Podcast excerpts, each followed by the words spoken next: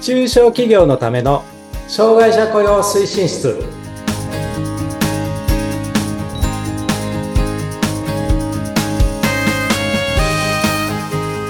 皆さんこんにちは障害者雇用推進室長の木下文彦ですそしてインタビュアーの村山彩乃です。今回もよろしくお願いいたします。よろしくお願いしますはい、木下さん。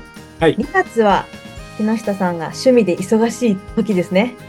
そうまあ2月はというか2月の今ぐらいまでにやっとかないと大変ですよっていう趣味があってですねもうもうどういう趣味だろうってね聞いてる方は。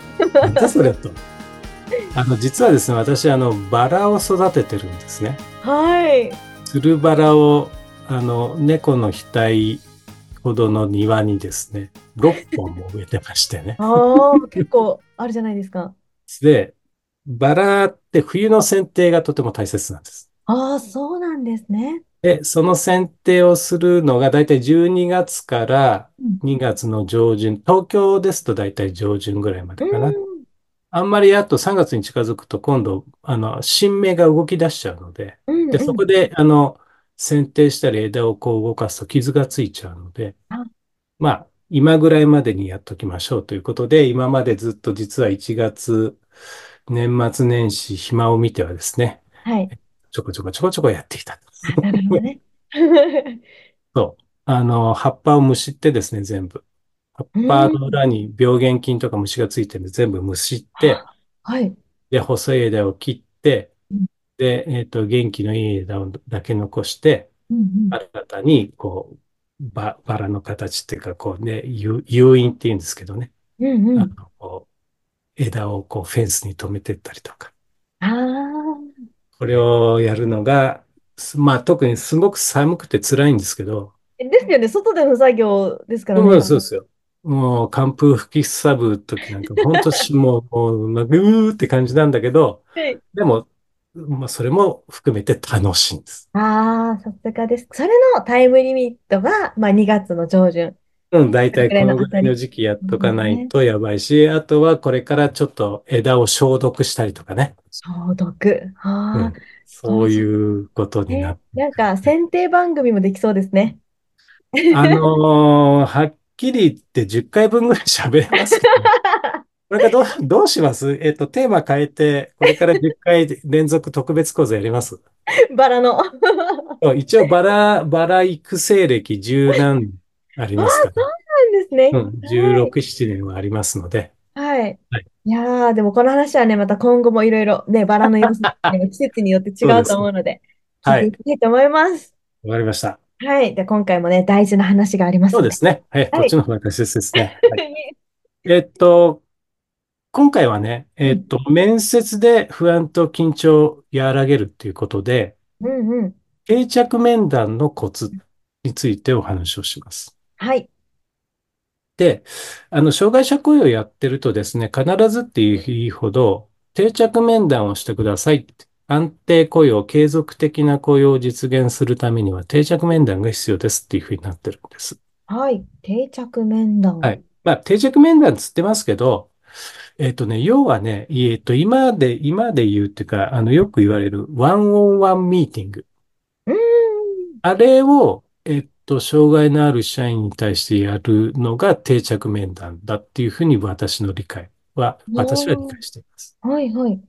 で、ワンオンワンミーティングってもう皆さんご存知の方も多いと思いますけど、こう人材育成のためにね、上司と部下が一対一で定期的に行う面談ですようんうね。んだから、特に営業だと、お前なんで数字いかないんだみたいなね、そういう今期の目標とか、 そういう売り上げがどうのとか、利益がどうのっていうことではなくて、人材育成のために、なんかどういう問題がある、あるんだろうねとか、うん。それを解決するためにどうやってやったらいいんだろうねっていうことを、社員自らに考えさせるための契機にするわけですよね。うんで、それを、えっと、障害者社員に行うときは、じゃあどういう問題があって、どうしたらいいと思うっていう同じようなことです。だからやることは全くね、あの、非障害者社員に対する面談と変わらないんです。うん、そうですね。で、ただその時に、えっと、わまあ、ワンオンワンミーティングでもよく言われますけど、評価とか指示じゃなくて、うん。傾聴。はい。傾聴。耳を傾けて聞く。う傾ん。聴、共感。あと、確認。うんうんうんうん。これをね、行っていただきたいです。この3つを、そのワン3オンつワンがミと、ーティング。はい。では、とても大切です。うんうんう傾ん。聴、共感、確認。はい。で、あと、ワンオンワンミーティングをやるポイントっていうのが3つあってですね。はい。計画するポイントとか、スケジューリングっていうのと、面談頻度。うん。それから最後、やっぱ確認でうすんね。うん。で、スケジューリングっていうのは予定にもう事前に組み込んでおいてくださいっていう話なんです。ああ、先にあもの、うこの 日に。そう、今日業務ひ、なんか暇だなと思って、ああ、暇、村山さんじゃあ面談するかっていうね。急、急に来るっていう。そう、だからまあしないよりした方がいいんだけど、でも急に言われたって何喋っていいかとか、うん。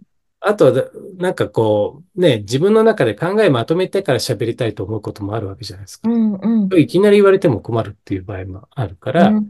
要は、えっと、じゃあ今月は何月何日の何時から面談しますよっていうのを事前にちゃんとスケジューリングして相手にも伝えておくっうんうん。ていうことですね。それからあと実際に面談するときは、面談シートとか、じ、んん何でも名前はいいんだけど、えっと、シートに記入してもらうっていうのがいいんですよね。あ何あ、を記入するかっていうと、はい。生活面、はい。業務面、うん。人間関係。うこの3つん。について自己評価してもらうってことですね。うん。これ自はあ己。くまでも自己評価ですよ。うんうん。あの、上司が評価するんじゃないですよ。う生ん。活面は体調とか睡眠とか疲労感。これがすごくひひ疲労してますとか、いうや、ん。全然大丈夫ですとか、快適ですみたいな、なんか評価軸作って1から5段階でもいいんだけど、い1ですとか5ですって書いてもらうとか、うあんと業務ね。業務は、えっと、与えて、与えられている業務の量うとん質が自分に今マッチしてるかしてないかみたいなね、こと。あとは人間関係、先輩と話、うまく話せてますかみたいな。うん上司は話しやすいですかみ たいな、そんなようなことをね。うまあん。えっと、事前にく、えっと、評価してもらって、それを面談の時持ってきてもらって、まあ、これを見て、話の糸口を作るっていうことうです。ん。うん。あとは、なんか、特別相談したいことがあれば書いてもらったりとか。だから要は、えっと、面談される方も、えっと、自分でその面談のシミュレーションをしてもらうってことでうすね。ん。これがまず、スケジューリングのところで大切ですと。はい。で、次に面談の頻度うですん。ね。で、月1回は最低でもしてくださいと。うん。特に入社3ヶ月目までってやっぱ職場になかなか馴染まない人がいるので、はい。えっと、私がやってた前の職場では月2回、月あの前あ、半と後半でやっていました。はいはい。えーまあ、面談頻度はね、その会社にもよるし、相手にもよるんで、月1回でも、月1回1時間弱ぐらいは私はやっていたんですけど、うん。それを、まあ、じゃあ月4回で1回15分みたいな感じでもいいんだけど、大切なのは、えっと、あんまり時間が短いと、えっと、話してる途中で、はい、時間切れになっちゃうわけですよ。ああ、消化不良感が半端ないんですよそね、れおは互い。ね、ちょっとね、避けたいですそね。う。で、延長しちゃうと、今度ずるずると1時間も喋んなきゃいうけないみたいん。な。それうつんうん。月4回もやるんですかみたいな話になっちゃうんで。であれば、月1回1時間で、うん。で、そこに相談する内容とかもまとめてもらって話すっていうことでうすね。んうんうんうん。で、あとは確認ですね。えっと、うんよくね、えっと、人はそう褒めて育てましょうって話あるんですけど、ありますね。えっと、私だけかもしれないんですけど、私は。はい上司に褒められるのがめちゃくちゃ嫌でした。ええどうして本です当にか嫌だった。もう、なぜそか、こ、はい褒めた次の瞬間嫌なタス、タスクが降り注いでくるから。なるほど。は あの、それは私の場合ですよ。私い。の場合と前の職場の上司がそうだったんですけうど、ん。え今ー、なるのね、あの皆さんがそうだっていうわけではないんですけど、ほど。はい私はね、確認するってことがとても必要だと思っていて、はいはそれい。は、じゃあ業務で1から10までの業務があって、あったとしたときに、1と2はできてるね。じゃあ次3と4をできるようにしようかとかうね。んできうてるね、できてるね、できてるねっていう確認をしてあげてほしいんです。ん。うーん。ていうことがね、とても大切かなというふうに思います。はい。で、次ね、あの、じゃあ実際面談はどうしてやるのって話なんですけど、うん。全部ね、私は数字に捉え、あの、置き換えさせてました。おー、数字に。睡眠、熟睡100%とすると、この1週間の平均値は何、何パーセントとかね。うんうん。あと入社初日の朝の緊張度を100%とすると、今何パーセントとかね。ああ、なんかその感覚を自分で、自そう、分の数値として何パーセント。そうそう。過自覚去の自分と現在の自分を比較させるって、人との比較じゃなくて自分とうのん比較。うん。うんうんとうんうん。ちょっと、じゃあ、スクリプトがあるんで、これちょっと村山さんとやってみよはうい。か。で、私ちょっと聞く方になりますんでね。はい。お願いします。村山さはい。ん、えっと、熟睡ね、熟う睡。ん。目覚ましが鳴って、パッと目が覚めて、今日も一日頑張るぞっていう状態が100%の熟睡だとすると、はい。この1週間の平均って何パーセントですかそうですね。80%くらい。あ、80%。はい。